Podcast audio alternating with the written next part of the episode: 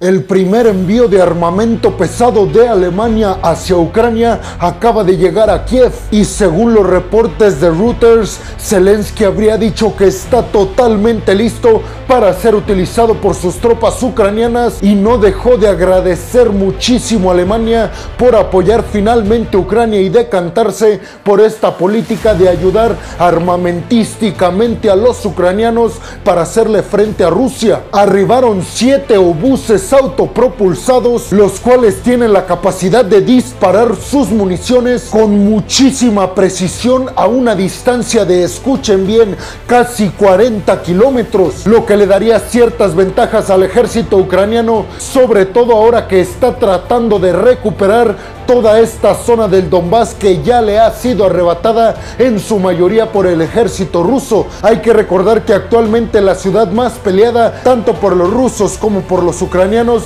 es la ciudad de Severodonetsk. Es ahí donde parece ser que las tropas ucranianas van a utilizar estos obuses que le dio Alemania. Además el gobierno alemán publicó la lista de todas y cada una de las armas que está enviando Ucrania y el Bundestag que es el Parlamento alemán dijo que el armamento que está enviando Alemania hacia Ucrania significa solamente una cosa, que Alemania está total y completamente comprometida con Ucrania para ir en contra de Rusia. Y desde el Kremlin ya han anunciado que van a tomar represalias en contra de Alemania y específicamente en el rublo energético, bajando un montón sus exportaciones de gas natural hacia Alemania para hacer el mayor daño posible a la economía alemana y hacer así que se arrepientan de haber apoyado a Ucrania con armamento pesado y de larga distancia. Y es que Rusia ya ha dicho que los países que apoyen a Alemania con armamento pesado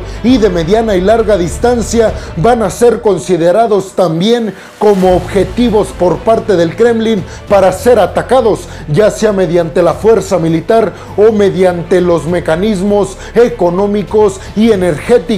sabemos que está utilizando Rusia a su gas natural como una arma principal para someter a todos y cada uno de los países que apoyan a Ucrania y no a Rusia en este conflicto en el este de Europa. Pero tú qué opinas de esta postura histórica de Alemania de finalmente tomar partido en un conflicto después de haber ocasionado las dos guerras mundiales que hemos pasado toda la humanidad? Déjame tu opinión en la zona de los comentarios. Bienvenidos a un nuevo video de geopolítica en el cual, como ustedes ya saben, les voy a platicar lo más importante que ha acontecido a niveles diplomáticos y geopolíticos alrededor de todo el mundo. Y vámonos rápidamente con la segunda noticia del día de hoy, y es que el canciller italiano abandona el M5S, que es el movimiento 5 estrellas. Esto por un montón de discrepancias con muchos de los integrantes del grupo sobre la postura que está y que estará tomando Italia con respecto a Ucrania, poniéndose en el lado total de Ucrania e ir en contra de Rusia. El primer ministro italiano Luigi Di Maio dijo que hoy en día no se puede para nada especular sobre la postura que pueda o no pueda estar tomando Italia en este conflicto en el este de Europa y dijo era necesario dejar bien claro que él no va a apoyar a ningún grupo político en Italia que no apoye directa exclusivamente Ucrania frente a Rusia. El problema realmente es que varios de los integrantes de este grupo que lideraba el primer ministro no están para nada de acuerdo con el envío de armamento pesado desde Italia y hacia Ucrania, además de que no están para nada de acuerdo con un montón de sanciones económicas y energéticas que está implementando Italia en contra de Rusia, porque eso, dicen, está afectando directamente los intereses de los ciudadanos italianos, pero dijo el primer ministro, Italia necesita estar a favor de Ucrania y en contra de Rusia al precio que sea. El punto principal por el cual tomó esta decisión el primer ministro de abandonar el M5S es mandarle un mensaje a toda Europa de que todos y cada uno de los miembros europeos necesitan hoy más que nunca estar unidos para hacerle frente a Rusia sobre todo por estos métodos de chantaje exclusivamente su gas energético que está utilizando frente a la Unión Europea. Dijo, si todos estamos unidos, no tiene cómo competirnos el Kremlin. El M5S en Italia dejará de ser el grupo parlamentario más numeroso y pasará a serlo la ultraderechista Liga de Matteo Salvini. Pero como ya lo dijo el primer ministro italiano, parece ser que Italia necesita tomar estos riesgos para mandar un mensaje contundente al Kremlin y sobre todo a la sociedad italiana y no dejar dudas de que Italia apoya total y completamente a Ucrania y va en contra de Rusia. Pero tú qué opinas? ¿Crees que es muy inteligente de parte de Italia ponerse así por completo del lado de Ucrania y en contra de Rusia? Déjame tu opinión en la zona de los comentarios. Y vámonos rápidamente con la tercera noticia del día de hoy es que China le vendió a Pakistán cuatro buques de guerra Made in China. Y para la Armada de Pakistán estos buques de guerra construidos y desarrollados en el gigante asiático han sido un dolor de cabeza por el montón de errores tecnológicos que según esto contienen, tanto que desde Pakistán han anunciado que los buques de guerra podrían inclusive llegar a hundirse y han manifestado su deseo también de denunciar en organismos e instancias internacionales a China por este motivo. Según expertos en geopolítica y específicamente en el tema militar,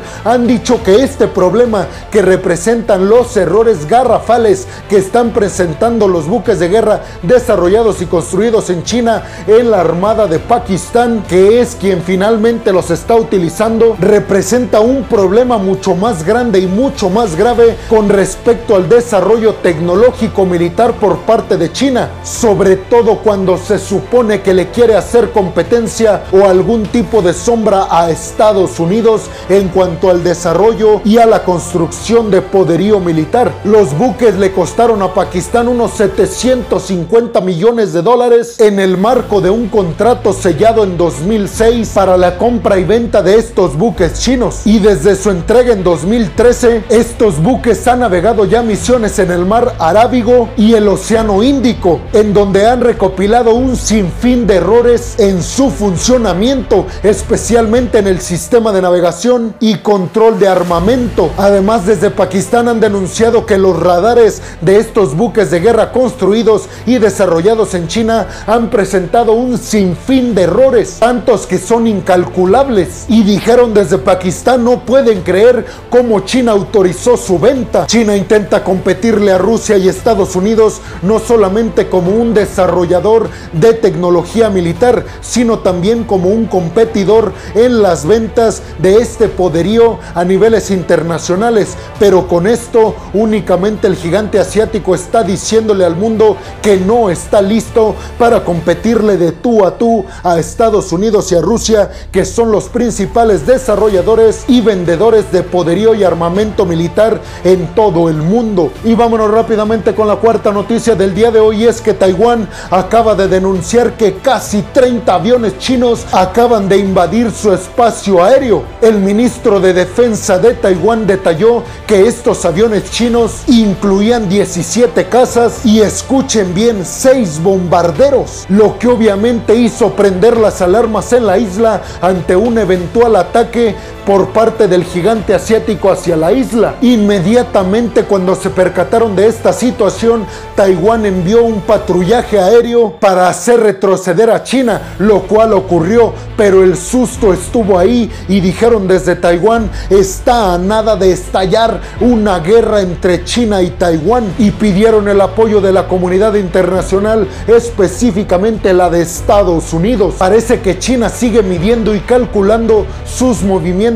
o al menos los que podría estar llevando a cabo alrededor de la isla en un eventual ataque a Taiwán. Y sobre todo parece ser que están viendo cuáles son las reacciones que estará tomando el gobierno de Taiwán ante estas violaciones de los espacios aéreos y marítimos que ha realizado China en Taiwán. Y es que las Fuerzas Armadas chinas, ya sea por mar o por aire, han llevado a cabo las mayores intromisiones en los espacios aéreos y marítimos marítimos en Taiwán en toda la historia. Estados Unidos por su parte ha mantenido sus palabras y el compromiso de apoyar militarmente a Taiwán en un eventual ataque por parte de China para invadir a la isla. Y vámonos rápidamente con la quinta noticia del día de hoy es que Estonia acaba de denunciar ante la comunidad internacional y ante el bloque de la OTAN que recordemos Estonia es miembro de este bloque pues acaba de denunciar que Rusia invadió su espacio aéreo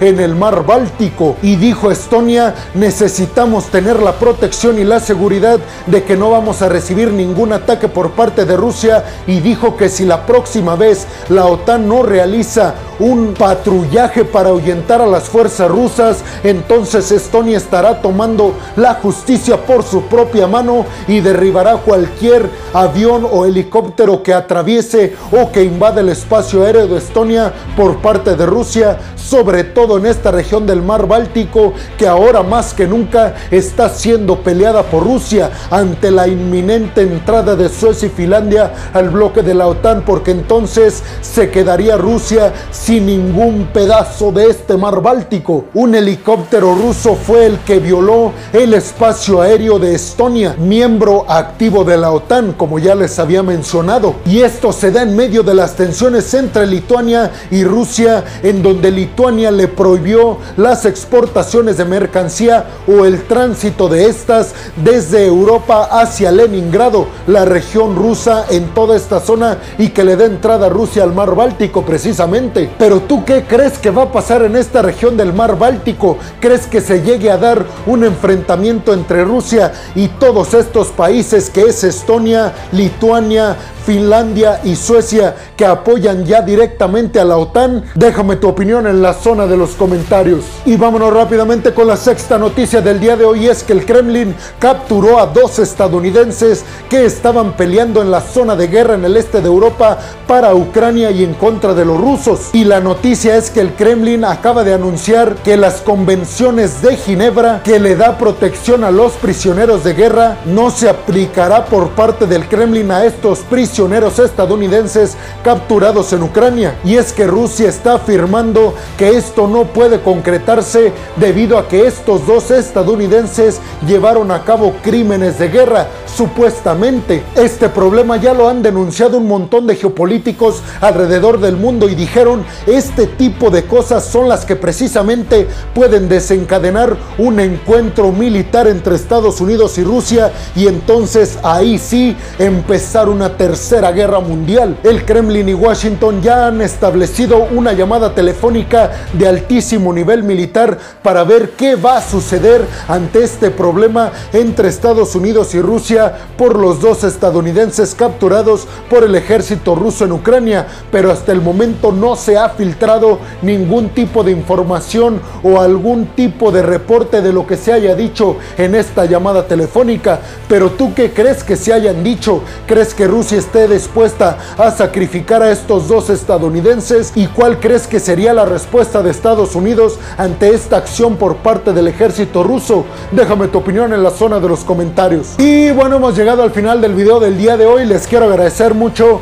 por haber llegado hasta este punto del video y les quiero recordar que me ayudarían muchísimo si comparten este video en todas y cada una de sus redes sociales, si además me regalan un like, pero también me ayudarían muchísimo si dejan su opinión en la zona de los comentarios. Además, les recuerdo que si están escuchando esto en Spotify, no se olviden de seguir al podcast. Si están viendo esto en Facebook, tampoco se olviden de darle like y de seguir a la página. Además, si están viendo esto en YouTube, tampoco se olviden de suscribirse al canal y de activar la campanita para que les lleguen todas y cada una de las notificaciones cuando subo un video nuevo de geopolítica y de otras cuestiones a mi canal. Como siempre lo hago, les quiero agradecer mucho porque hago esto que me apasiona únicamente y gracias a todo el apoyo que recibo por parte de todas y de todos ustedes. Así que muchas, pero muchas gracias. Sin más por el momento, peregrinos, nos vemos en el siguiente video de Geopolítica. Hasta la próxima.